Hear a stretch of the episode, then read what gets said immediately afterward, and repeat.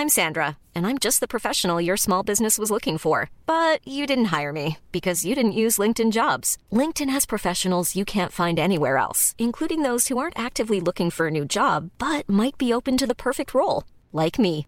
In a given month, over 70% of LinkedIn users don't visit other leading job sites. So if you're not looking on LinkedIn, you'll miss out on great candidates like Sandra. Start hiring professionals like a professional. Post your free job on linkedin.com/people today.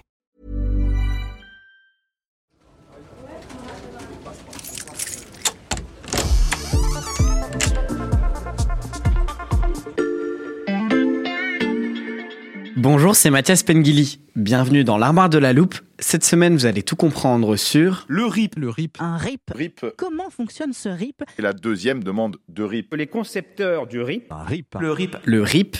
RIP pour référendum d'initiative partagée. C'est une disposition de la Constitution assez technique et celui qui la maîtrise le mieux à l'express, c'est Paul Chollet du service politique. Bonjour Paul. Bonjour. Paul, référendum d'initiative partagée, ça veut dire que plusieurs personnes peuvent être à l'origine du vote. Oui, c'est une initiative donc partagée entre d'un côté les parlementaires et d'un côté les citoyens. C'est-à-dire que ce sont les parlementaires et les citoyens qui, dans un mécanisme prévu par la Constitution, vont être à l'origine d'un référendum sur une proposition législative. Alors ça date de 2008.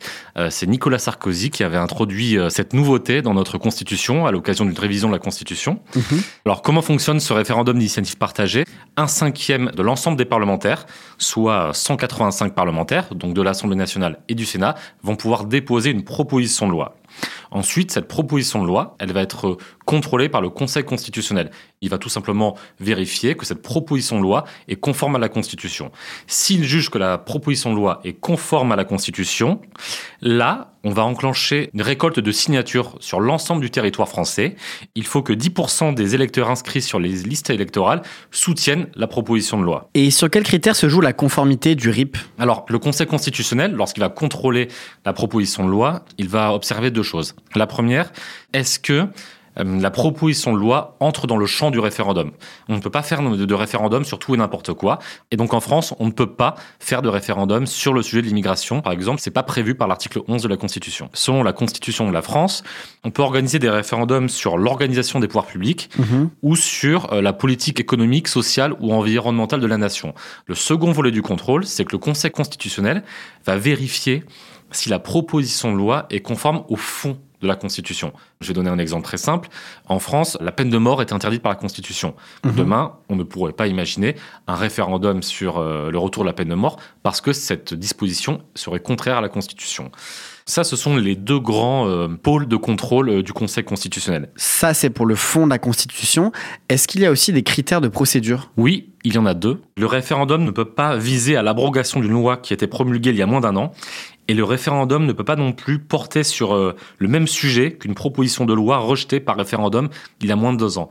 Ces conditions peuvent sembler un peu techniques, un peu arides, mais en fait elles obéissent à une philosophie assez simple, c'est qu'on veut éviter un conflit de légitimité entre le peuple d'un côté et le Parlement de l'autre. Et ça, c'est pas sain euh, sur un plan démocratique. Et que se passe-t-il si la proposition portée par le RIP est jugée conforme? Et bien là, on va passer à la ré- récolte des signatures.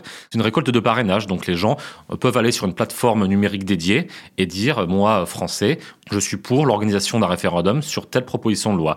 Et euh, cette récolte des parrainages, elle est limitée dans le temps. Ça dure 9 mois. Et donc, il faut qu'au bout de 9 mois, on ait euh, 4,8 millions de, de signatures. Et dans ce cas-là, si le nombre de soutiens est suffisant, la proposition de loi va revenir au Parlement et chacune des deux assemblées devra l'examiner dans un délai de 6 mois. Et si c'est pas le cas, le président de la République la soumet au référendum.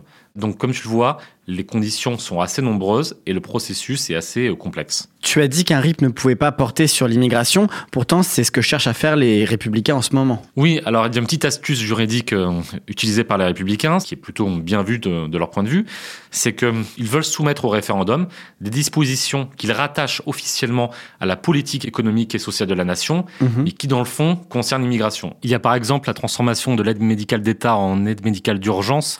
Euh, L'aide médicale d'État, c'est ce dispositif qui permet aux étrangers en situation irrégulière d'avoir un accès gratuit aux soins. On sait tous que ça concerne dans les faits l'immigration, mais eux auront beau jeu de dire que ça concerne la politique sociale de la nation, parce que bah, c'est de l'argent public, parce que c'est de l'accès aux soins, et donc oui, ça relève de leur point de vue de la politique sociale de la nation. Paul, est-ce que depuis son instauration en 2008, le référendum d'initiative partagée a été beaucoup utilisé? Non, on évoquait tout à l'heure les, les conditions assez strictes de sa mise en œuvre eh bien, elles ont un effet, un résultat assez simple, c'est qu'on n'est jamais allé au bout du processus.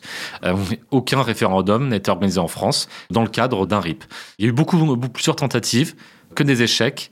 Là, on allait le plus loin, c'était en, en 2019, lorsqu'une proposition de loi référendaire tendant à interdire euh, la privatisation euh, d'aéroports de Paris a été mise en place. Mhm. Il y a eu assez de signatures de parlementaires. Le Conseil constitutionnel a validé la proposition de loi référendaire.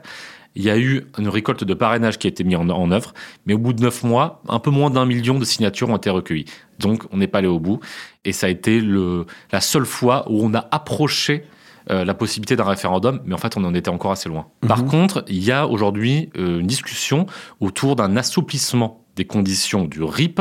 On a vu qu'elles étaient extrêmement restrictives et donc, en fait, elles ne permettent pas à un vrai référendum de voir le jour. Et c'est pour ça que Emmanuel Macron lui-même a suggéré l'idée d'assouplir les conditions, et particulièrement celles qui tiennent au nombre de signatures qu'il faut recueillir pour qu'un RIP voit le jour. Ces explications étaient signées Paul Chollet du service politique de l'Express. Merci Paul, à bientôt. À bientôt. Voilà, je peux refermer l'armoire. Maintenant, vous êtes capable d'expliquer ce qu'est le RIP.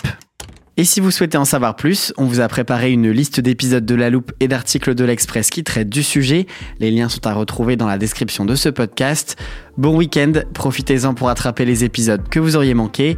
Je vous dis à lundi pour passer un nouveau sujet à La Loupe.